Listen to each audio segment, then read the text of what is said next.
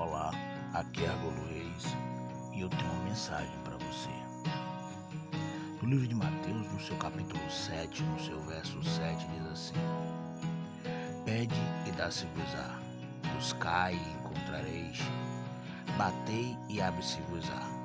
Porque aquele que pede recebe, e o que busca encontra, e ao que bate abre-se-lhe-á. Amém?